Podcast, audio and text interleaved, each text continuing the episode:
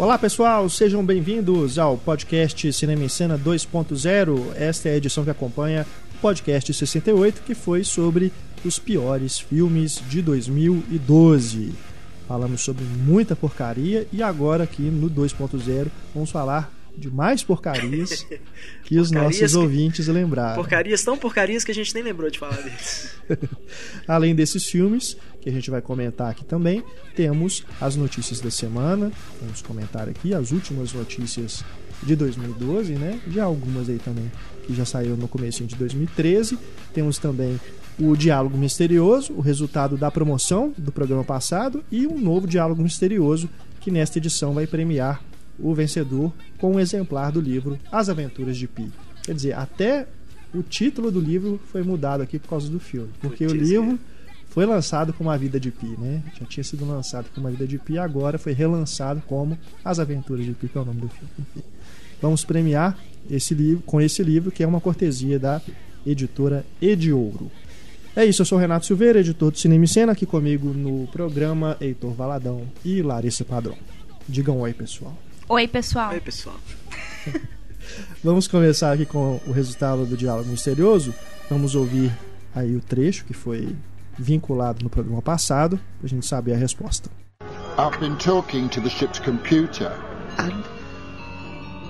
It hates me. A inconfundível voz de Alan Rickman como Marvin, o androide paranoide em O Guia do Mochileiro das Galáxias. Bem fácil, né? Bem fácil, todo mundo que acertou participou do sorteio. Vamos ver quem faturou. Temos aqui dois exemplares do livro Explorando o Universo do Hobbit, cortesia da editora La Fonte. Temos aqui, fizemos o sorteio. O primeiro que leva um exemplar do livro é o número 11, que é o Anderson L. Nascimento. Parabéns, Anderson. E aqui temos agora o segundo, é o número 25, Fauzi Bedran Filho. Parabéns, vocês, eu peço que vocês nos escrevam no e-mail cinema@cinemicena.com.br com o endereço completo de vocês para a gente poder enviar os livros, tá bom? E prestem atenção ao longo deste programa no novo diálogo misterioso. Assim que você identificar de onde é o trecho, ele vai surgir em algum ponto aí do nosso podcast. Você envia para a gente a resposta dizendo de qual filme ele é e no próximo programa, no nosso próximo podcast 2.0, a gente faz o sorteio e vamos ver quem vai faturar um exemplar do livro As Aventuras de Pi, cortesia da Ediouro. Começamos aqui com os e-mails que nós recebemos sobre o podcast de piores filmes de 2012. O Gustavo Jacondino fala lá de Canguçu, nos diz: Gostaria de acrescentar um filme que faltou na lista de piores de 2012, é o decepcionante O Legado Borne. De Borne só tem as fotos do Matt Damon e as citações ao seu personagem. É, esse realmente nós não citamos. Vocês concordam que é um dos piores aí de 2012? Ah, eu não vi. Deu uma ideia, né? Tipo. Me, me, interessou tanto que é um filme que eu, né, os outros uh -huh. Borne eu vi todos no cinema e esse eu deixei passar porque, como eu já disse antes, para mim o Jeremy Renner ainda não é um protagonista, assim, ele não me convence como um cara para carregar um filme de ação igual o Bourne, mas vamos ver, né? É. Eu comentei assim que eu dele DVD, eu te falo. rapidamente no podcast Summer Movies, né? Mas como realmente uma decepção, eu não diria que entrará entra na minha lista de piores de 2012 não, mas realmente é bem decepcionante, Gustavo é aquela coisa mesmo, como você disse aqui, de Borne mesmo, só a lembrança do Matt Damon, né? Porque é um filme que se perde ali. Na hora que ele. Acho que na hora que ele vai começar mesmo a ficar mais interessante, assim, acaba. Né? Acaba. E fica aquela coisa que não é. É, uma, é, é, é mesmo um spin-off mesmo, mais do que um, um filme ali com um personagem interessante, né? Como é o do Matt Damon nos três filmes anteriores. Mas é engraçado que o próprio Matt Damon ele não tem uma cara de ator de ação, né? No primeiro Bond eu falei, nossa, mas o Matt Damon protagoniza um filme de ação e ele mudou completamente a minha expectativa. Assim, eu acho uma das melhores trilogias de ações que existe é, é a do Bond. Mas quando, eu, quando ele foi anunciado, eu falei, nossa, mas o Matt Damon não tem cara. Não tem. Às vezes exatamente por isso que é, um, é. Um, um do, uma das coisas interessantes né, do, do filme. Temos aqui agora o Tomás Rodrigues Boeira. Para complementar um pouco a lista de porcarias, se prestei bem atenção, vocês não citaram dois filmes que até entraram no meu top 5 de piores do ano. Totalmente Inocentes. Eu sempre comento que é até irônico que o filme tenha esse título, já que ele é culpado por várias coisas, entre elas os crimes de tortura e assalto à mão armada. Afinal, o ingresso não é barato e muitas pessoas devem ter assistido a essa coisa. Menos a gente. É, aqui em Belo Horizonte ele foi super mal lançado também. Foi, é. Não entrou em E muitas eu- salas e passou rápido. Apesar de que Eu ele. né, tava viajando na época, eu tava de férias e eu acabei dando prioridade. É, e ele não, não, não foi mal de bilheteria, não. Assim, foi, teve uma, É uma das- bilheteria bem é, respeitável. Uma bilheteria grande. Ele Mas foi o primeiro também- filme lançado completamente digital no Brasil. Só Que teve prova- cópias digitais. Só teve né? cópias digitais. Mas eu É, os- confesso que a hora que eu vi o trailer eu falei, acho que eu vou É, dar prioridade pra outras coisas. Os comentários que eu vi realmente, assim, de amigos críticos, assim, que realmente é uma das, uma das atrocidades que o cinema brasileiro já produziu aí recentemente. E o outro? Então, e o outro aqui, Pequenos Espiões 4. Diz aqui o Tomás. Eu sugiro que impeçam a Larissa de assistir a todo custo. Se ela já tem vontade de bater em algumas crianças, o que eu compreendo perfeitamente, acho que ela se tornaria uma assassina após ver esse filme, já que os dois novos protagonistas irritam profundamente. É, Pequenos Espiões nunca foi uma franquia também grande coisa, né? Assim, o É, o primeiro e o segundo primeiro e o filme segundo são são legais, legaisinhos, né? assim, divertem e tal. O terceiro já é uma Bobagem, atrocidade. né? é. Gente, alguém acha que quando viu anunciado que Pequenos Espiões 4 estaria no cinema? eu Não, e chegou "Uau, aqui vou ver." com um ano de É, atraso. Né? Ele foi sendo adiado, assim, sistematicamente, né? Chegava perto, adiava. Em Chegava perto, 4D, adiava. eu achei engraçado que no trailer parecia 4D. 4D. O que acontecia? Saía água da Era, sala? tinha um chovia? cartão cartão, de de, cheiro. cheiros, é. Não sei se Ah, aqui no Brasil teve, teve? Não sei. Acho que não, porque eu não Acho disse anunciado. Mas nos Estados Unidos eles entregavam um cartãozinho que você raspava assim na, na cena, né? Que tinha indicação. Você Olha. o cheiro do que estava acontecendo. E honestamente, Na- não- isso na não me tela. surpreende absolutamente nada. Que o Robert Rodrigues, gente, já foi a época. É assim, o cara teve um- uns filmes divertidinhos ali no começo da carreira dele. Hoje em dia, pelo amor de Deus. É, é duro. Aí aposentem a Jessica Alba, né? Porque é uma escolha de filmes da. Vamos para os destaques da semana, as notícias aí que bombaram no finalzinho de 2012, começo de 2013.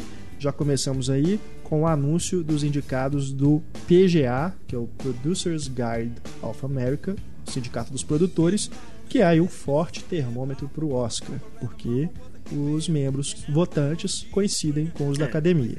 É, acho que hoje, quando o povo fala assim, termômetro do Oscar, são, são essas, né? É. Os atores, PGA, os produtores, é dos diretores. é. diretores, né? o SEG, que é dos atores, Uhum. e o dos roteiristas, que é, É. o WGA. Né? Apesar do que o dos roteiristas não é, não tem tanta coincidência assim, com o Oscar, mas sem dúvida é um indicativo forte. O PGA que indicou aí 10 filmes, né? bateu aí com muitos dos que as pessoas estão apostando, mas o mestre do Paul Thomas Anderson ficou de fora, que já diminui consideravelmente suas chances no Oscar. É.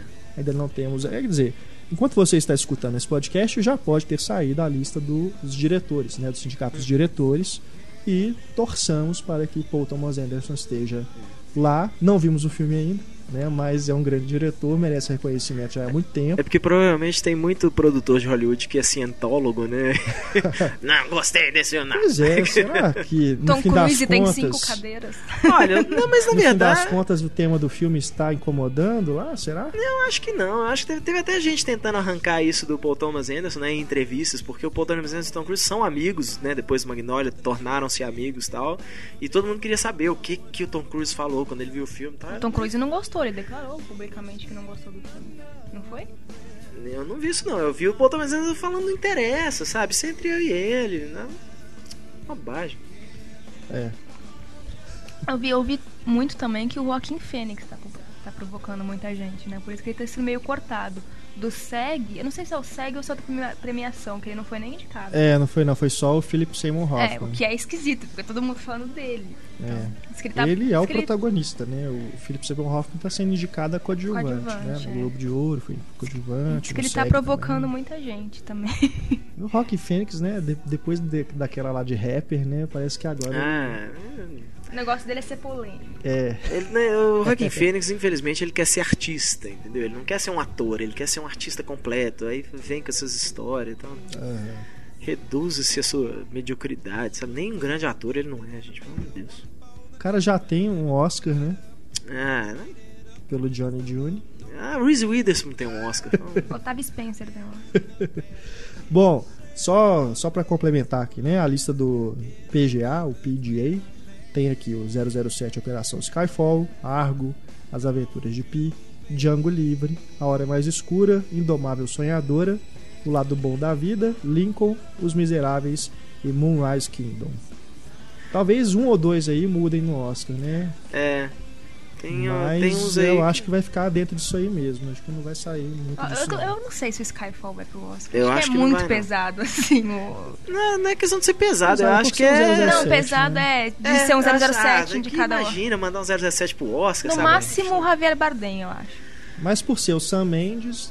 É, o Sam, não, mas Sam, mas o Sam Mendes teve a. Assim, a beleza americana foi, né? Ganhou o Oscar, essas coisas, mas eu acho que depois disso ele foi, foi bem ignorado, um sonho né? foi indicado também. Foi- Foi apenas um sonho e recebeu não algumas lembro indicações. quantas indicações, quais categorias, mas eu lembro que ele teve no Oscar. Mas depois, Mesmo. assim, Jarhead, o próprio Estrada pra Perdição, tal, acho que foram prêmios É, depois do menores. Beleza Americana ele realmente ficou É. um tempo distante de, de premiação, mas.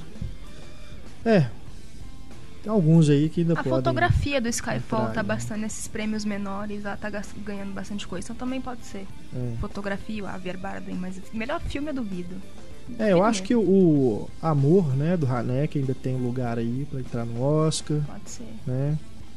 É, Mas- Eu acho que um ou dois aqui dessa lista vão cair aí pro É. Oscar. Acho que não, vai ser, não vão ser esses 10, não. Até porque a gente não sabe quantos, né? Porque agora o Oscar tem aquela regra de pode ser de 5 a 10 indicados, né? A gente não Ano sabe o passado número foi exato. 9, né? É, ano passado foram 9. Mas o, não tem problema ser indicado a filme estrangeiro e melhor filme? Não, tem problema. Tem, uma, tem umas Acho que a regras. Vida é Bela teve isso, não teve? É, tem umas Se não me engano, regras a que Vida é é Bela o... concorreu nos dois. a, a, para ser indicado a melhor filme tem que ter sido exibido nos Estados Unidos entre data entre uma determinada data e tal em tan- num número mínimo de salas mas eu acho que independe de se é filme estrangeiro ou não Agora eu só temo pelo filme do Paul Thomas Anderson aqui no Brasil se ele acabar não sendo indicado ao Oscar, né? E for acabar sendo adiado. É. Porque tá previsto para depois das indicações, né? As As indicações indicações saem já são semana que vem. dia 10, É. né? Então eu acho que pode ser aí que a gente tenha mais notícias aí depois das indicações do Oscar. Tomara que não. Pelo menos um lançamento limitado ele deve ter, né? Pois é. Vamos ver aí, que eu acho que realmente o distribuidor leva muito isso em conta, né? ou Então, como tomara aí que se a Não mesma distribuidora tem dois filmes um tá indicado pro Oscar e o outro não o outro nossa e precisa É. de A1 Ixi, o outro Ah, some. tanto que os Miseráveis foi adiantado em dois meses. Pois é. Provavelmente porque a chance dele pro certeza. Oscar é enorme, né? É. Mas era pra ele ser lançado só em março e ele foi adiantado pro dia 1 de fevereiro. Ainda bem, né? Porque É. Falando ainda do Paul Thomas Anderson, ele confirmou né, que Vício Inerente, adaptação do livro de Thomas Pincon, Pycon, Pinchon. é o próximo filme dele e ele já começa a filmar agora, em 2013. O que é, É. surpreendente, né? Ele faz. É, Ele é- não é um cara que trabalha dar muito rápido. muito espaço né, entre um filme e outro. Por exemplo, o Sangue Negro é de 2008, até que não demorou tanto né, quanto foi, por exemplo, do Punch Drunk Love, né, o Embriagado de Amor e o Sangue Negro. Né? Mas mesmo assim, que bom, né? Tomara isso. é Igual o Melick também, né? Depois que fez o Árvore da Vida, Fez foi, o Árvore da Vida um atrás 2, do outro. né? Mas tomara. E esse filme, só contextualizando aqui, é baseado no livro que conta a história de um detetive particular viciado em drogas. Ele é contratado por uma ex-namorada para investigar o desaparecimento de um barão aí do mercado imobiliário. né? Então é um suspense. e durante um tempo o Robert Downey Jr. estava Tava. ligado ao, É. ao papel principal né? Ele não seria falou genial, ainda. né? é. Eu adoraria ver o. Robert Downey Jr. interpretando um viciado em drogas. Seria muito corajoso da parte dele. Muito. Mas tomara aí que né, seja mais um projeto bacana e que finalmente, né, se não rolar dessa vez, que o Paul Thomas Anderson seja reconhecido aí com o Oscar mais do que merecido. Né? Aquilo também, a gente tem que considerar o filme, né? A gente sempre fala aqui, a gente sempre reclama, ah, a academia gosta de fazer É. justiça, né? Acho que a gente tá entrando lá mesmo aqui, mas pelo, pelo menos não parece que o Mestre é um filme ruim. ruim, né? É, Perto não, dos outros aí, ele tem sido elogiado. muito elogiado, né? Não acredito que seja o caso. Mas, de toda forma, a gente fica sempre na torcida aí para que o Paul Thomas Anderson continue trabalhando bastante. Falando em Anderson, né? Temos aqui o Wes Anderson, que também anunciou mais um projeto, confirmou aí elenco, né? Um grande elenco, inclusive. Só para citar alguns nomes aqui que ele anunciou recentemente: a Tilda Swinton, Harvey Keitel, F. Murray, A- F. Murray Abram e o Mathieu Malric, que também é um grande ator, né? E esse filme que. Que elenco que é esse, Não, né? O elenco já tinha o Jude Law, o Ralph Fiennes, o... Impressionante. Se, não me, se bobear, talvez seja o maior elenco aí do- dos filmes do Wes Anderson, né? Mas Porque- não, não se engane, vai ter o Owen Wilson e Bill Murray também. Pontinhas, mas estão lá. Jason Schwartzman também. né? Óbvio, né? Já tá aqui. E o protagonista é o Ray Fiennes. É, Ele, ele praticamente reciclou todo o elenco do Moonrise Kingdom e, e adicionou mais É. alguns. Porque se eu não me engano, Edward Norton tá também, não tá? Pois é, tá. Ah, o- aqui na lista. A Tilda Swinton também tá no Moonrise Kingdom. Só o Bruce Willis, só falta confirmar É. o Bruce Willis aí. né? E ele também colocou aqui a Sorcy Ronan, né? A menina do nome impronunciável. É, Eu tenho inveja de quem sabe falar o nome dessa menina. aqui. Mas, pelo visto, né? Como é uma história que se passa num hotel, Deve pelo visto devem que vem ser os hóspedes, né? Devem ser participações não tão grandes assim. Mas de toda forma, né? Ele sempre consegue grandes nomes, né? Para os filmes dele. A Tilda Swinton, inclusive, poderia interpretar o Wes Anderson, porque eles são muito parecidos. Aliás, vocês viram uma foto? Acho que foi até o Pablo Walken. que colocou essa semana falando que o Christopher Walken parece o Scarlett Johansson. E parece. Mas, né, na Parece foto, pelo menos que divulgaram, cara. parece. Scarlett Johansson, cara, parece mesmo. Pois é, o, o Túlio e suas taras, né? Tipo, Por a, mulheres, a Neymar né? parece o Tom Hiddleston, né? A Scarlett Johansson parece um jovem Christopher Walken. né? Eu, tô Ai, notando aí um padrão. É, Ele não tá aqui pra se defender, mas verdade. Eu ainda vou fazer uma montagem colocando um capacetinho de Loki na Rooney Mara. Esse filme aí, então do Wes Anderson já começa a ser rodado também agora em 2013, para ser lançado em 2014. Mais notícia aqui. Kevin Smith, né, anunciou aí aposentadoria. Que preguiça. E que vai fazer o Balconista 3. Que preguiça. passando a hora E de aquele filme né? do hockey dele lá. Aquele filme É, que o. Hit Somebody. Acabou vai que virar uma minissérie. minissérie, né? Que coisa. Kevin Smith, então, voltando aí, a, ó, reciclando aí, né, os sucessos dele. Balconista 3, segundo ele já está confirmado os atores principais de volta, né? O Jason Mewes, Brian O'Halloran e o Jeff Anderson. E o filme, segundo ele, né, vai ser feito aí aproveitando aí o aniversário de 20 anos do original. E deve ser lançado em 2014. Vamos ver. Até hoje eu né? não tive coragem de ver o Red State. Também não. Que Também aqui não saiu com um nome tipo culto. Como é que é? Um nome esquisitíssimo que lançaram aqui É, no nem, Brasil. nem sei. Mas também não vi. E é porque depois do daquele lá com o Bruce Willis, É o Cop Out. Cop Out, Que é o primeiro que não era roteiro dele, É. né? Assim, ele fez é mesmo, ele mesmo fala que foi um projeto de encomenda, por mais que ele Traumático. defenda o filme e tal, mas ele fala que foi tipo, ah, peguei, né? Ganhei uma, uma grana É. pra fazer e tá bom. Não, não é um projeto que ele tinha nenhum carinho especial, assim, por ele, não. Só que o Kevin Smith é muito arrogante, né? Assim, ele não, demais. ele não cara. tolera que alguém fale mal dos filmes dele. É. Vamos ver, né? Eu ainda não. Como é aquela zona de conforto dele, ainda espero que ainda tenha alguma coisa ali que dá pra aproveitar, né? Porque É. o Baconista 2, apesar de ser um filme fraco, ainda tem umas piadas boas, né? Mas mesmo assim, é aquela coisa, é o Kevin Smith, né? Comendo o próprio Kevin Smith, vomitando em cima e comendo de novo, né? Credo.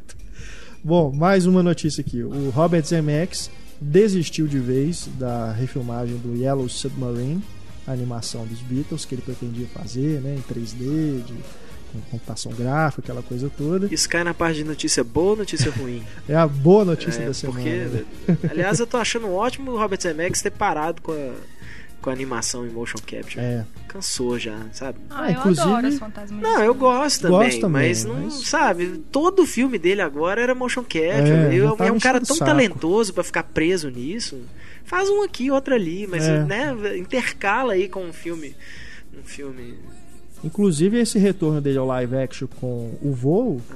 Também é um filme que está cotado para premiações. É, foi né? um filme elogiado, assim, em geral foi elogiado. De Caiu em algumas até- listas de melhores. É, de repente, É, quem então. sabe, pode até ter alguma chance aí de Oscar, né? E ele tá, ele tá falando do Roger Rabbit 2 há um tempão também, né? Então também pode ser. Aí é legal, né? Aí eu acho bacana. Ah, mas Ele será? voltar ali.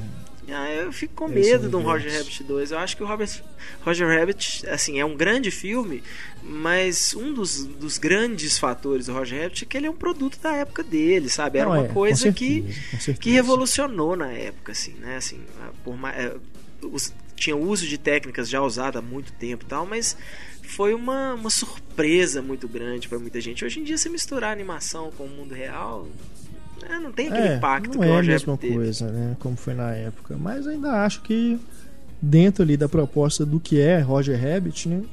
É, o universo que Ele na criou é criatividade legal. dele, voltando aí, né, a- a- aos bons tempos do Robert Zemeckis, então acho que ele pode fazer até uma coisa bacana, né? Ah, ele nunca fez uma continuação ruim. É, verdade. Tem essa vantagem também. Mas o Roger Rabbit 2 também é um projeto daqueles que tem um tempão, né? Que as pessoas falam igual De Volta pro Futuro 4, né? Ah, não. Que esse aí, esse aí, com certeza. Não vou falar com certeza porque, né? Ele anuncia da semana É, que de volta Futuro 4 pra mim é uma acho que ofensa, é porque ele não vai. praticamente impossível É, você ele- sair do papel. um Pra começar, ele não vai poder colocar o Michael J. Fox, né? É, Então, verdade. Mas eu achei é, curiosa a declaração que ele deu, né? Quando foi feito esse anúncio aí de que ele não faria mais o Yellow Submarine. Ele diz aqui, abre aspas, do jeito que as coisas andam ultimamente, é muito complicado se manter apaixonado por fazer cinema. A coisa mais difícil para um cineasta que está envelhecendo é dizer até quando eu vou aguentar essa merda? É duro, só consigo fazer isso quando eu tenho um roteiro em que acredito, como aconteceu em O Voo. Será que Zemeckis está aí se juntando a cineastas como John McTiernan, John Carpenter, Brian De Palma, que são da mesma época, né? Fizer- teve- tiveram seus auges aí na mesma época e que estão agora desiludidos aí, perderam espaço na indústria, é, será? o Max perdeu o espaço dele mesmo. Por questões também, né, É, que ele se fora- envolveu, é. né, Não questões é, não é policiais. simplesmente um, né? um desgosto por Hollywood É. em geral, igual o John Carpenter, por exemplo, que é um cara que sempre teve que trabalhar com micharia, né? De Palma também, né? Que é, cara que sofre na mão assim, de produtor, de estúdio e tal, cara que prefere fazer filme independente, mesmo se ele fala, "Ó, agora eu faço só projeto pequeno e dane-se, né? Assim, mas é melhor do que você ter um, um executivo, um, agra- É. um engravatado de estúdio respirando na sua nuca o tempo inteiro. O Zemex, o problema dele é que, cara, nenhuma das animações realmente que ele fez, as animações motion capture, foram estrondosos sucesso como eu acho É. que os outros filmes dele foram. Fizeram sucesso, claro, senão o estúdio teria cortado a asinha dele muito antes.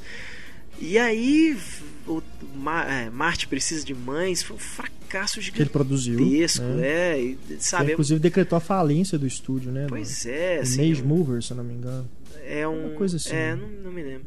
Mas sei que foi um. Sabe, o filme custou tipo É. 150 milhões de dólares, não fez 10 milhões direito nos Estados Unidos, sabe? Então, é, é, é um cara que, eu, infelizmente, tiveram que dar uma chamada nele na real e falar: meu amigo, ou você entrega um filme lucrativo, né, um, um filme de verdade que a gente não vai precisar investir muito, que é o caso do, do Voo, né, que é, que é um Uhum. projeto pessoal para ele, para o Denzel Washington, mas é um Uhum. filme muito barato, custou acho que 37 milhões, assim. Uhum. E já né, tá passando aí dos 100 milhões nos Estados Unidos, então É. né? Infelizmente é um cara que, ele, acho que a- durante muito tempo ele teve muito poder, ele abusou ele disso entrou, aí. né? Foi É. ter se dedicado aí durante muito tempo a essas animações, né? Sim, nenhuma delas foram um grande É. sucesso que, o- que os, que os estúdios esperavam, sabe? No máximo era assim, não, tá bom, né? Expresso Polar É. ali deu uma grana legal, mas os- acho que os Fantasmas de Scrooge também foi bem, mas a Casa Monstro não foi, não, não foi um grande sucesso, Beowulf não foi um grande sucesso, né? Então Apesar de, de- dessas todas aí, dessas animações, a Casa Monstro é a melhor, né? talvez seja melhor. É, Eu gosto muito. Que é produzida também por ele. É.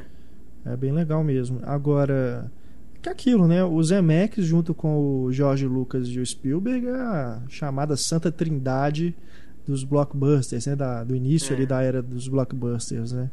Pois é, mas Ele ainda teve aí um grande, né? um- Uma sobrevida aí, sobrevida não, mas teve uma carreira mais longe, veio porque ele fez Contato, Náufrago.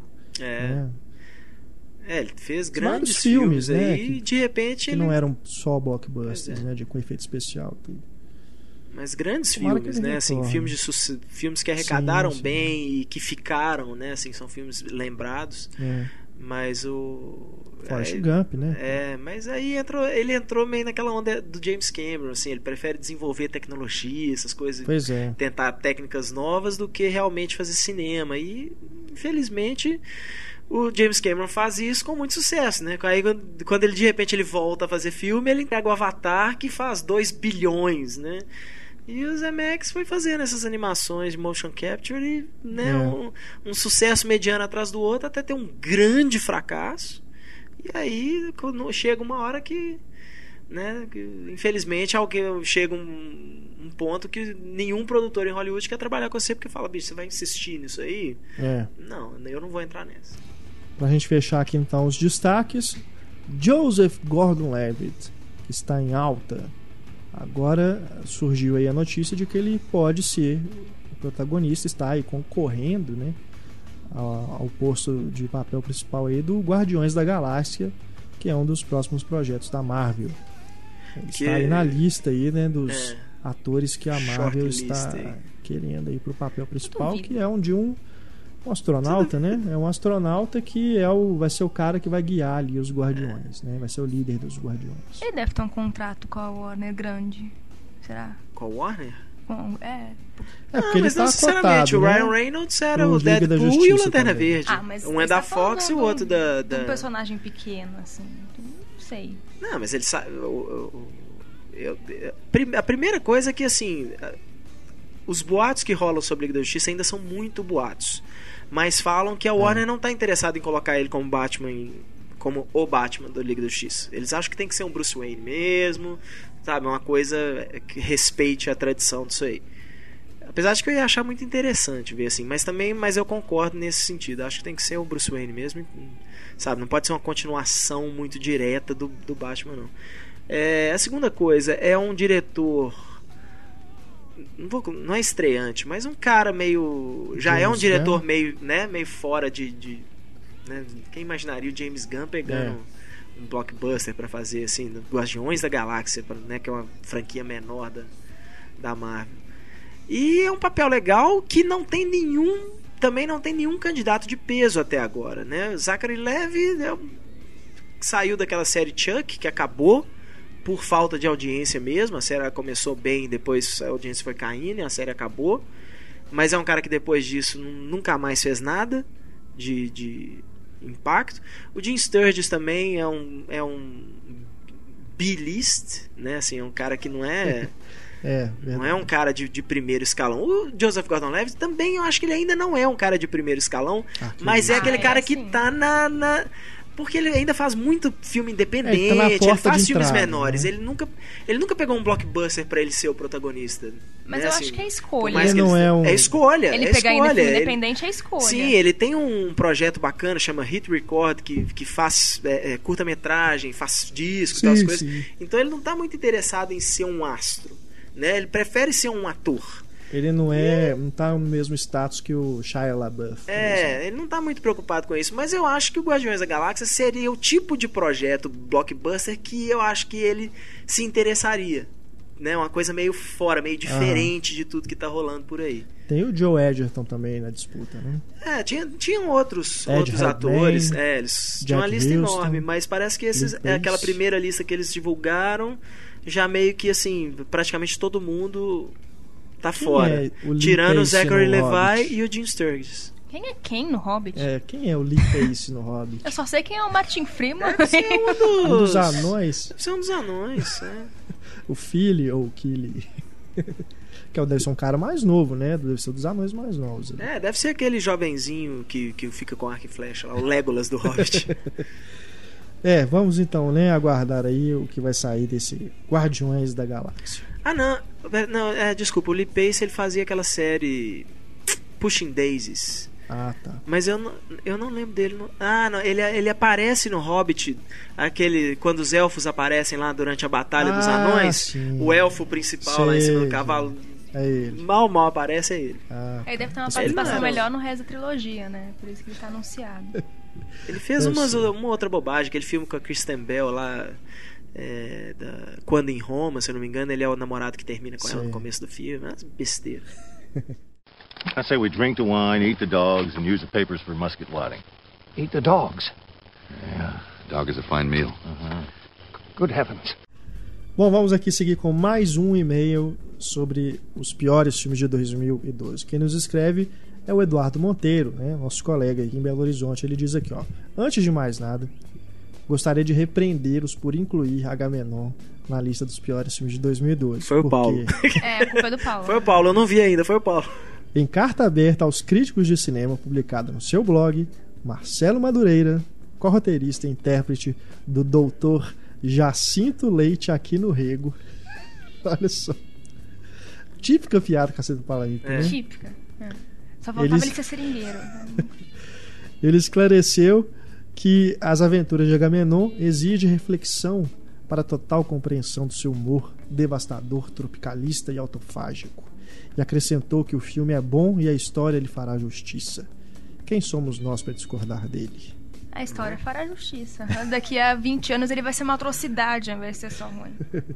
Por outro lado, acho compreensível que a saga Molusco Anoitecer não tenha sido discutido, já que só mesmo os mais raçudos ou trouxas como eu se sujeitaram a tamanha barbárie. Tu é macho, viu, cara? Porque eu não tenho coragem de um trem desse, não. Sinto muito. Mas a, capa do filme, na hora que Não, fala, é, não julga o filme cara. pela capa, esse dá pra julgar, bicho. Putz, grilo. Não, qualquer uma dessas tiraçãozinhas de sarro hoje. É, evite. É. É, A esses espartalhões, né? Essas não- coisas não não dá, mais. não, né? Infelizmente não dá. Já tem umas duas previstas pra esse ano, hein? É, pra, tem gente, uma- pra é. gente não Tem deixar uma- de evitar. Tem uma nova dos irmãos Wales, que é a Haunted, Hall, Haunted House. Que vai se chamar Inatividade Paranormal. Uau! Com um criativo. E tem o Todo Mundo em Pânico E tem 5. Todo né? Mundo em Pânico 5. que não tem Anna Ferris, né? Ou tem? Não. Pra Tem a Lindsay Lohan. Por que, que eu no vou ver um, Todo Mundo em Pânico que não tem a Anna Ferris? Aí ele diz aqui, ó, sobre o sobre esse a saga Molusco. Posso dizer que ao menos o título original, Breaking Wind, uma expressão em inglês para peido, Peido. O filme já chama jus. Peido.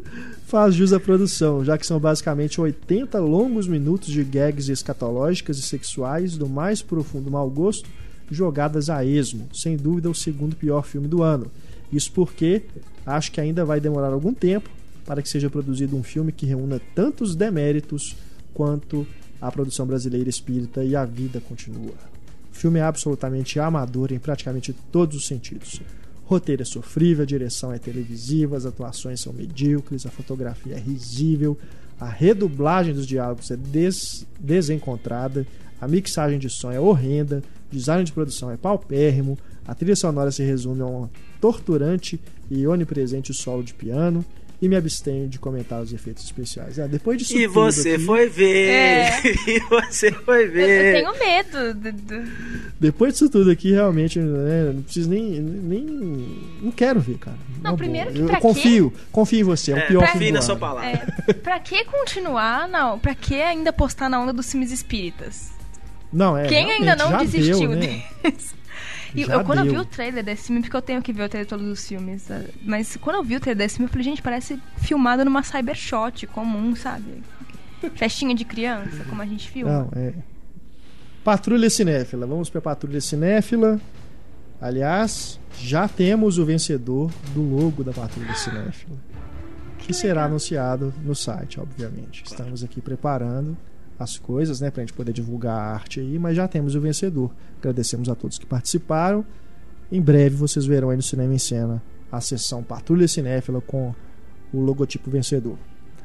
Vamos começar aqui a nossa sessão de reclamações com a Ana Clara Mata. Ana Clara Mata, que já esteve aqui conosco no podcast. Ela diz aqui, ó, Renato, missão para a Patrulha Cinéfila. Fui ver as aventuras de Pi no Diamond Mall, aqui em Belo Horizonte. No dia 25, comprei meus ingressos 3D legendado pela internet. Quando fui retirar na bilheteria, eles me anunciam que a cópia é dublada. Esse tipo de site é inaceitável. Eu vi o filme, ok que mesmo assim a obra foi espetacular, né? Tive que abstrair da dublagem, e não pedi o reembolso. Reclamei bastante, mas eu tive que aceitar porque estava com uma amiga que fazia questão de ver o filme naquela hora. É, realmente. Que né? amiga é essa, bicho? Corta amizade. Isso não é amigo meu. É. O Eu certo falo, seria é, pedir o reembolso. Eu ia Com certeza eu acho que boa, eles eu- dariam. Eu, né? só falaria, olha, você vai assistir, pode assistir, eu vou passear no shopping aqui, te espero. Te mas busco na saída. É, É. pois, mas realmente, você comprou pela internet, com antecedência. Tá lá impresso, né? Que é legendado. É, legendado. E eles se recusam a, a exibir o filme dessa forma pra você. Pode chamar o Pedir Procon. o dinheiro na, vo- dinheiro na hora, né? E se não devolverem, chamar o Procon. Não, e Né? e é engraçado. Não, pede dinheiro de volta e ainda fala assim, e agora pra vocês se redimirem do erro, o que, que vocês É. vão fazer aí? Pede a mendigo umas cortesias lá, ué. É, porque quando tem algum erro, assim, por exemplo, você vê em jornal, programação, o Cinemax sempre fala, não, a gente É, só se no responsabiliza pela programação do site. Então, eles É. estão completamente errados, estão no site deles. E parece erro de parece erro de cópia mesmo, chegou errado, porque o Diamond não costuma passar filme dublado. O Diamond, de toda a rede Cinemax aqui em Belo Horizonte, é, o que menos pa- costuma passar filme dublado. E As Aventuras de Pia ainda, que é um filme que não tem público pra, pra, É, pra dublagem. Eu não sei, eu não, não costumo Olha, honestamente, isso não, Ana Clara, você, você me desculpa, mas não é por falta de aviso. Sabe, eu, boi- eu boicoto o Diamond mesmo. Eu não vou no cinema do Diamond, me recuso a ir no cinema do Diamond, nem cabine de imprensa eu não vou no cinema do Diamond. Os cinemas são muito ruins, as salas são muito ruins, o público é ruim também. Por mais que a gente pense assim, poxa, no Lourdes, é povo mal educado, sala ruim, mal preparado, sabe? O cinema precisa de uma reforma urgente. Eu convoco todos os cinéfilos a boicotar o Diamond Mall para ver se Com eles, certeza. se eles reformam aquele cinema lá, porque E- é vergonhoso. Deve ser o pior cinema de Belo Horizonte hoje. Não, eu acho que as salas não eram preparadas pra ser sala de cinema. O espaço entre as cadeiras é ridículo. Não, é ridículo. Você vai É. desvirar a sua perna, você chuta a cadeira da frente. É. Pior do que É. o Cinemark do Diamond Mall, só o Cinearte Itaú Power Shop. Mas lá no Diamond, parece que a sala 6 ainda está com problema da tela suja. Pois é. O do pátio, pelo menos, a que tinha a tela rasgada, O né? navio chegou, finalmente. é. Essa pelo É, menos é, eles o- consertaram. O pátio passou por uma reforma agora, É. melhorou bastante. É. Agora, E é impressionante pensar que é, o Cinearte. Diamond, eu já vi reclamações de que continua com problema de tela suja lá e que atrapalha sim quando você vê 3D, enfim. Pois é. Mas fiquem atentos, né? Essa, essa coisa aí de estar no site de um jeito e chegar lá na hora tá diferente. Porque eu tive um problema parecido quando eu fui ver as ori a origem dos Guardiões, que no site estava indicando legendado 11h20 da manhã. Eu suspeitei, né? Deve ter uma coisa errada aqui, mas tá no site, eu fui lá. Quando cheguei lá, né? Era dublado mesmo. Mas aí eu já não tinha comprado o ingresso ainda, mas de qualquer forma perdi a viagem. Pois é, isso, pro- isso, por mais que eu falar, ah, mas o site, não sei o que lá, isso é culpa do gerente do cinema É. que simplesmente não tá interessado. Ele, se o cara abrisse lá o site e visse, ó, isso aqui, essa informação aqui tá errada, pô, entra em contato lá com a central e fala aqui, tá errado aí no site, tem que trocar. Ah, sabe? não Aí sabe fala, se ah, o não, mas- isso. eu- po- pois é, mas é isso que eu tô falando. Quando fala assim, ah, mas a culpa é no site que tá errado, tal, eles sempre tentam tirar da reta, né? Na hora lá que você chega e reclama, ah, porque o site e tal. O site, o caramba, é obrigação do gerente confirmar se as informações estão no site estão corretas. É. A gente está falando então- esse problema aqui em Belo Horizonte, mas você aí na sua cidade, Brasil inteiro. se tiver problema desse tipo, pode mandar e-mail aqui pra gente também, reclamando. A gente correr atrás aí desse pessoal e serem mais atentos Claro, com essas coisas aí, é, porque tem que encher é o um saco, absurdo. tem que falar assim, não, Um agora tá, mas eu perdi meu tempo vindo aqui, né? pa- Paguei o negócio e agora vou ter que pegar dinheiro de volta. É, não, o que que, você, né, né? tem que pedir, ué, tem que mendigar. Não, o que, que você vai fazer pra, pra reparar o problema aqui, meu amigo? Você só me devolver meu dinheiro, isso não, né? Eu É. já tive o, o- o desconforto. Agora que você vai, você vai tentar, né? Você, você já fez o que você é obrigado a fazer. Agora o que você vai fazer pra não perder o cliente? Verdade. Agora temos aqui o- o Marcos Davi Argolo Ribeiro, que reclama aqui da predominância né, de cópias dubladas é, lá no cinema que ele foi, que é o Shopping Guatemi em Salvador, cinema lá da rede UCI. Né? Segundo ele aqui, 12 salas. O Hobbit está em duas salas e só tem sessões legendadas a partir das 8h30 da noite. E o mesmo vale para o filme A Negociação, que está em apenas uma sala e legendada a partir das 19h30. O resto todo ocupado com filmes nacionais ou dublados. É aquele velho problema da época de férias. É. Né? No meio do ano também a gente tem esse problema. Isso aí, cara, infelizmente. Muito Que cidade que é? muita criança Salvador. de Ele ainda tem férias. sorte, porque tem cidade que não tem nenhuma opção, nem a É, partir de é horário, da, verdade. nem à noite. É mesmo. Agora, até um filme como A Negociação, né? Que é um filme pra adulto. É, Você não vai levar seu filho pra ver a negociação. Só uma sessão legendada, né? Ah, Quer dizer, ele colocou que tem um- uma sessão, uma sala legendada a partir das 19h30. Ou seja, nos outros horários deve estar dublado, né? É porque Pelo ele... amor de Deus, gente. É porque as pessoas querem ver que voz que o Richard Gere tem no Tem Brasil. no Brasil. é.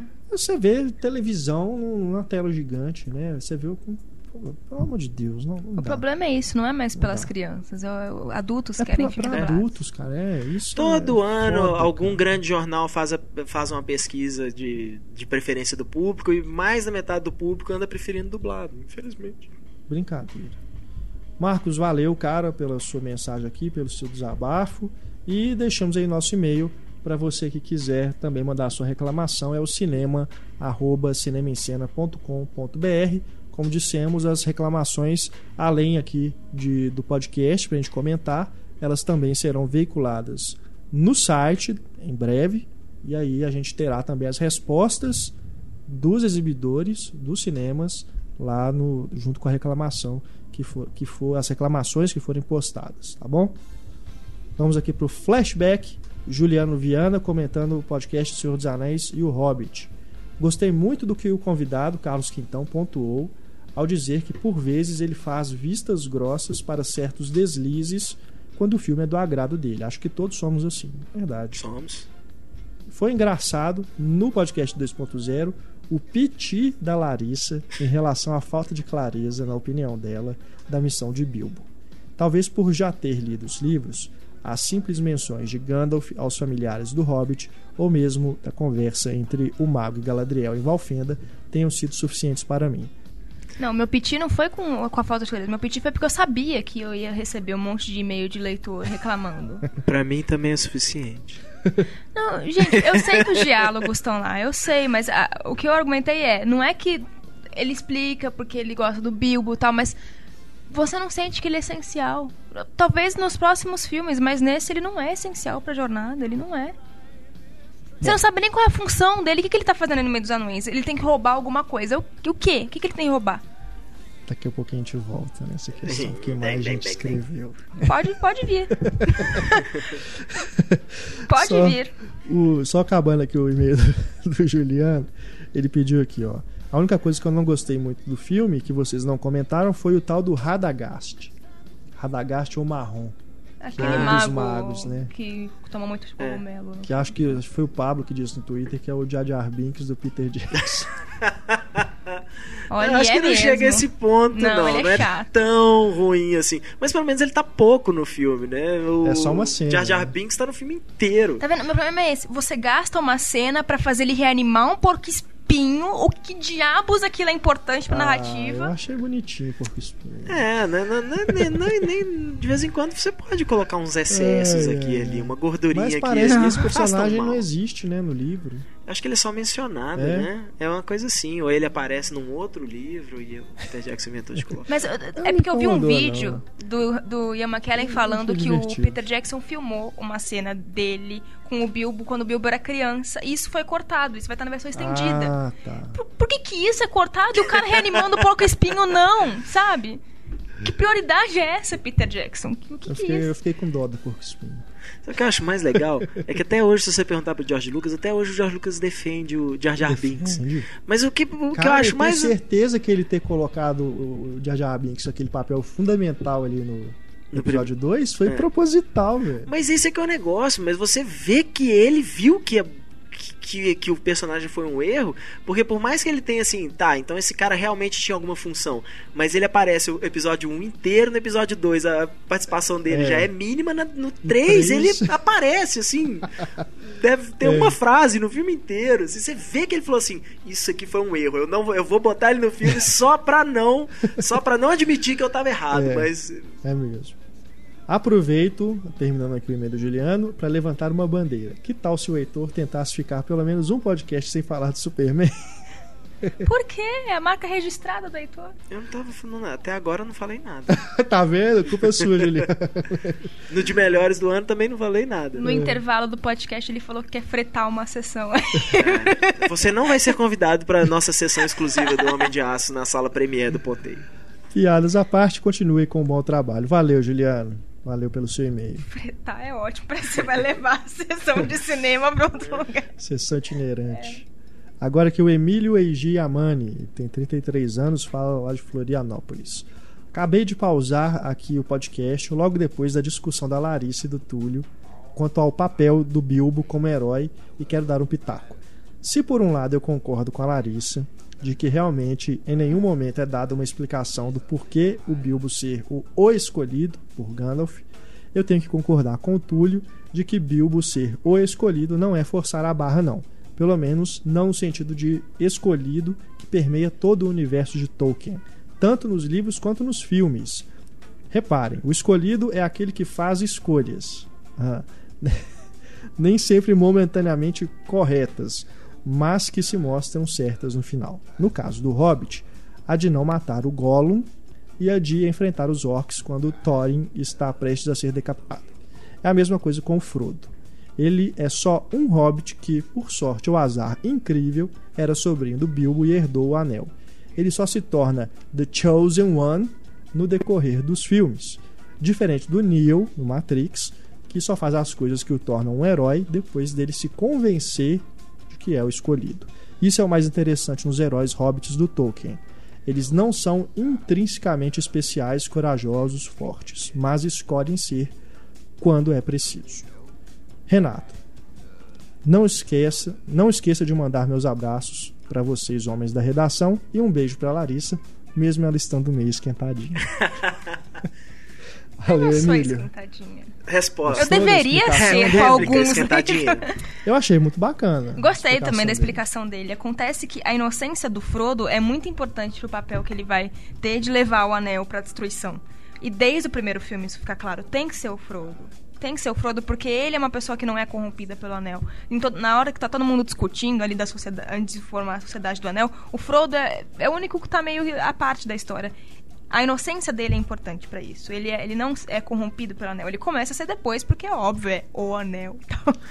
Mas você sente, é, tem que ser o Frodo. O Frodo tem que destruir esse anel. E isso é explicado na conversa inicial dele. Porque o anel está na casa dele. Porque poucas pessoas sabem da, da existência daquele anel. Porque quase ninguém sabe que aquele anel ainda existe. Então tem que ser o Frodo. Fica mais claro do que Exato. no caso do Bilbo. Do Bilbo, eu lhe falo, você tem que ser um ladrão que vai roubar alguma coisa. O quê?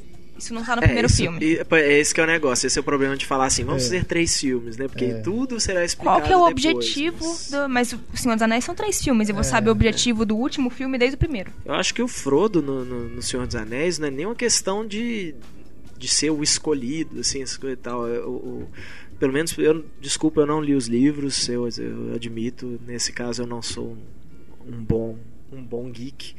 Mas eu vejo o anel quase como uma maldição mesmo, uma responsabilidade, É. assim, né? Até o fato deles chamarem ele de ring bearer, né? O cara que te- tem que Portador do carregar anel. essa, esse fardo, né?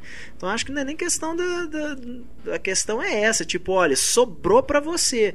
E quando ele se oferece depois na, né, no, no- primeiro filme, lá na metade do primeiro filme, que tem o conselho lá, que ele se oferece pra levar, você É. vê que o Gandalf fica puto que é, É, ele que vai que, que é o. Frodo que vai ter que levar. Aquela, aquela expressão, né? É, na hora que ele ouve a voz do, do Frodo falando fala- que eu levo tal, ele faz aquela cara de não, não era, não era isso, não era pra acontecer isso tal, mas, Mas eu também, É quando eu vi essa cena, quando eu vejo essa cena, eu também tenho a impressão assim de que o Gandalf ele meio que já pressentia se que o Frodo é que vai se ferrar nessa história.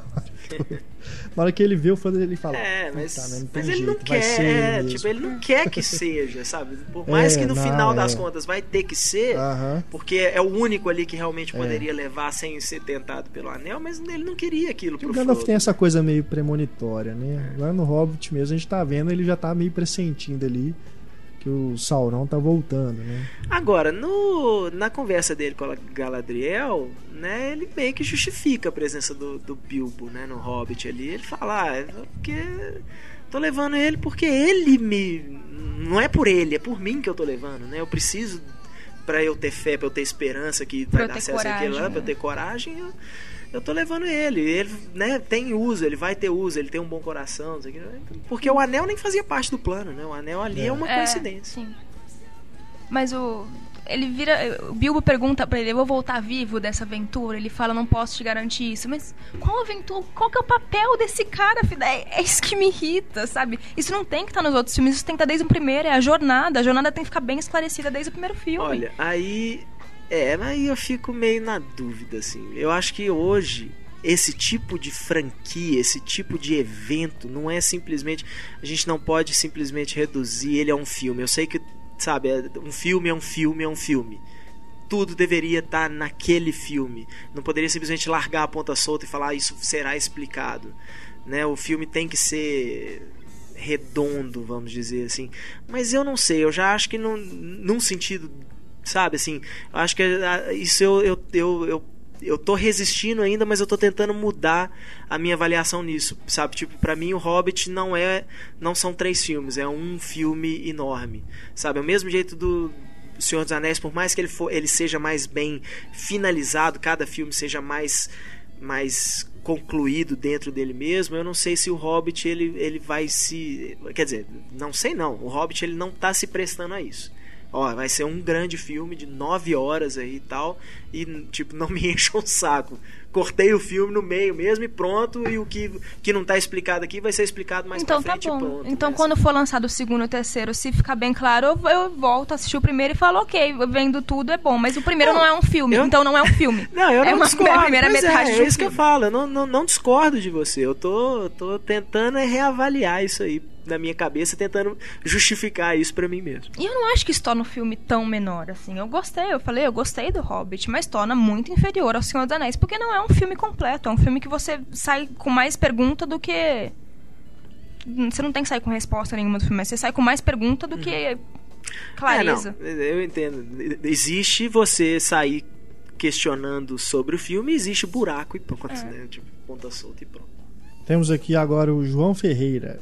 Quando acabou o programa sobre o Senhor dos Anéis e o Hobbit, vocês comentaram que não tinha ninguém do contra para discutir possíveis problemas nos filmes da série. Finalmente, será que surgiu alguém? Eu gosto da trilogia e acho o primeiro filme a melhor parte. As continuações não me desagradaram, mas ficaram com aquele clima meio de épico genérico, com direito a takes melodramáticos da população, temendo a aproximação do inimigo, ou daquelas cenas de batalha com os heróis maiores do que a vida. Ah, mas isso não tem jeito, o Peter Jackson é barango. Ele, ele gosta de umas cenas melodramáticas. Outro momento que achei estranho foi a sessão de descarrego que um personagem, não lembro qual, faz com o rei de Rohan. É o Gandalf. É o Gandalf. No livro mesmo não era assim, a coisa se desenrolava de forma mais elegante, só na conversa mesmo. No filme só faltou o personagem responsável pelo descarrego gritar: Sai Sauron que esse corpo não lhe pertence. E no Retorno do Rei, aquela parte dos fantasmas ficou ridícula, parecia que os piratas do Caribe tinham invadido a Terra-média. É, isso aqui eu comentei que eu não gosto, que eu não gosto também dessa cena, né? Do, da inva do, do efeito especial. Não gosto nem da cena, não gosto é do efeito especial. Valeu, cara, valeu, João. Agora aqui o Douglas Ribeiro, 27 anos, lá de Nova Lima, que pertinho, né? Queria- ah, Esse agora já é outro podcast, podcast de atores que viraram diretores.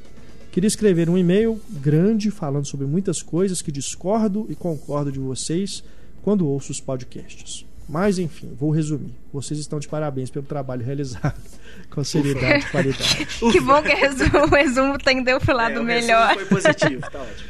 Entre todas as observações e elogios, vou só fazer uma adição ao debate de vocês. No podcast sobre atores que se tornaram diretores, ficou faltando Anselmo Duarte, que era ator galã do cinema nacional, mas quando foi para trás das câmeras, fez nada menos que o excelente O Pagador de Promessas, ganhador do Festival de Cannes de 62, também filme indicado ao Oscar, né, de melhor filme estrangeiro. E aqui, né, realmente temos que fazer essa reparação, né? O Anselmo Duarte realmente né, dirigiu O Pagador de Promessas. Foi também membro do júri do Festival de Cannes, em 71. Concorreu ao Urso de Ouro com o filme seguinte dele. Foi Vereda de Salvação, em 65. E o último filme que ele dirigiu foi Os Trombadinhas, aquele do Pelé. Ah, é, é, eu tô Aquela cena. tua piranha. Foi o último filme, cara, que ele dirigiu. E ele morreu em 2009, né? Mas já tinha parado de trabalhar aí com cinema desde 87, quando ele fez o Brasa Adormecida. Ele só atuou nesse filme. Então já estava aí aposentado, mas realmente um ator, diretor também, que vale ser destacado. Valeu demais pela menção, Douglas. É porque as nossas menções de diretor, ator que virou diretor brasileiro eram ótimas, né? Pro Daniel Filho. Ainda bem que ele salvou a gente com uma boa. É. Pra gente encerrar aqui, só mais um e-mail sobre os piores filmes de 2012. O Márcio Vilauba Moreira diz aqui, ó. Esse ano estive muito ocupado e infelizmente não assisti a tantos filmes como normalmente assisto. E por causa disso acabei selecionando o máximo possível. Bem-vindo ao clube. Porém, não consegui escapar de bombas como Battleship, Abraham Lincoln o Caçador de Vampiros, Branca de Neve o Caçador, o Espetacular Homem-Aranha e John Carter. Eu sei que o Heitor defende com unhas e dentes esse último filme. E Um o Homem-Aranha E o também. Homem-Aranha também defende. Um dos motivos que eu fui assistir, porém, o filme, na minha humilde opinião, é horrível. John Carter eu pensei que seria citado aqui também no, Piores do no ano. Piores do Ano por alguém aqui da mesa. Mas acabou que não foi. Eu, eu Eu também admito, assim, eu, eu, de forma defe- eu defendo o John Carter mais por isso, assim. Por, por muita gente quando vai falar mal, né? Tipo, nossa, horrível, né? Não, pera lá, horrível, horrível é Transformers, assim. Mas eu, eu também, eu não acho o John Carter, Branca assim, um, um puta filme, assim, não. Eu acho, Não, não, acho um filme é uma problemático, eu acho que o. Taylor Kitsch não, não, não carrega, sabe? Ele não tem carisma pra, pra carregar um filme desse. Tanto Só que eu nem me dei o trabalho de né, ver Battleship. Ah, o- Esse é, né? Box Office Battleship, Poison, bicho. Selvagens. Não, Battleship, fracasso. John Carter, fracasso. Selvagens, fracasso. Até X-Men Wolverine. Wolverine, lá, X-Men Origins Wolverine, ele é o Gambit. Tudo bem, não é um fracasso o filme, mas É. todo mundo concorda que é o pior filme da franquia X-Men até hoje. É. Mas o Taylor Kitsch, sei lá, cara, ele ainda tá. É é a mesma coisa de Jeremy Renner, assim, pode até ser como coadjuvante em plaque, assim, mas eu não acho que ele tem capacidade pra É. carregar um filme, não. O John Carter eu acho legal também. Mas assim. eu gosto de John Carter. É, Dos filmes bacana. todos que ele fez, eu acho que John Carter pra mim é o meu preferido. É. Mas concordo que é um filme. Sei lá, assim, ó. Sessão da tarde. É, mas não no bom sentido. Acho É, que é meio. não- não eu achei- fiquei achando meio inofensivo demais, às vezes, assim, sabe? Mas. Sei lá, podia. Não sei, não me pegou, não, assim. Eu, fiquei- eu queria mais do filme, assim. É. Torcia, torcia por ele pensando assim. Acho que uma continuação poderia realmente ser um filmaço, assim, sabe? Tem potencial, mas eu acho que o poder- esse potencial não foi alcançado, pelo menos não no primeiro E filme. você se lembra que esse filme foi anunciado como a primeira produção live action da Pixar. É, Depois a Pixar e saiu acabou fora. virando um filme da Disney Ficou mesmo. só com a Disney. Talvez até por isso, né? Tenham percebido que poderia manchar aí. E eu acho que se tivesse lançado, como, Pixar. tivesse sido lançado como John Carter de Marte, eu acho que o filme já. Só aí já eram 100 milhões a mais no mundo inteiro, assim. Porque esse negócio de ir, ir diminuindo, né? Tipo, não, vai ficar muito nerd e tal. Pelo amor de Deus, cara. É, aí o filme chama John Carter. Parece que é a história de um O que isso quer presidente. É? John é. Carter? Não, John Carter pra mim eu era o médico lá, o do plantão médico, era o John Carter, sabe? Aham. Assim, é a mesma coisa do Jack Reacher. Tudo bem que acho que internacionalmente ele tá sendo lançado como Jack Reacher One, one Shot. E no né? Brasil ele é Jack, Jack Reacher, Reacher, um tiro, é, o último tiro. Mas nos Estados Unidos vai chamar Jack Reacher. Jack Reacher. Sabe? Tipo, É, o John Carter aqui ganhou o subtítulo, né? Entre dois mundos. Entre Dois Mundos, que é ridículo. Pelo amor de Deus. É isso aí, pessoal. Vamos encerrando aqui o nosso podcast 2.0 e eu chamo Larissa Padron para recomendar a música que vai encerrar o nosso programa. É, essa música vai precisar ser um pouco editada porque ela é longa. Essa semana saiu o trailer de Dead Man Down, o filme com a Numira Page, o Colin Farrell. E uh, o trailer traz uma versão. O trailer parece bem filme de ação genérico, assim, não achei nada demais. Mas ele traz uma versão muito bacana de Shine on You Crazy Diamond, do Pink Floyd. É uma versão cantada por uma mulher e tudo. Eu não sei quem é a mulher que tá cantando no trailer, mas é uma versão bacana. Dei uma olhada no trailer pra conferir. Mas enfim, a música original do Pink Floyd, ela foi usada em diversos filmes, principalmente filmes franceses, não sei qual é a relação que os franceses têm com essa música. E ela é usada num filme que eu gosto bastante, chamado Crazy, que no Brasil, se não me engano, recebeu o subtítulo de Louco de Amor, ou alguma coisa bem sessão da tarde ridícula. Que é sobre um menino que tá descobrindo a homossexualidade numa casa com cinco irmãos, assim, uma coisa meio conflituosa. E a trilha sonora desse filme é sensacional e tem uma versão muito bacana. Quer dizer, tem a versão original, mas ela é usada de uma maneira muito bacana nesse filme. Então, Excelente escolha. Floyd. Muito bem, Larissa. Muito bom gosto Obrigada. musical. Eu tenho mesmo. É isso, pessoal. Deixamos nossos, nosso e-mail, cinema.cinemicena.com.br. Para você que quiser nos escrever, tem também o nosso Twitter, arroba Cinemicena, e o nosso Facebook, facebook.com.br cinemicena. Eu sou Renato Silveira, agradecendo aqui a presença do Heitor, da Larissa, agradecendo também a sua audiência e aguardamos você no nosso próximo podcast. Não deixe também de escutar o podcast principal dessa semana, que é o podcast de melhores filmes de 2012. Um grande abraço para vocês e até a próxima. Tchau.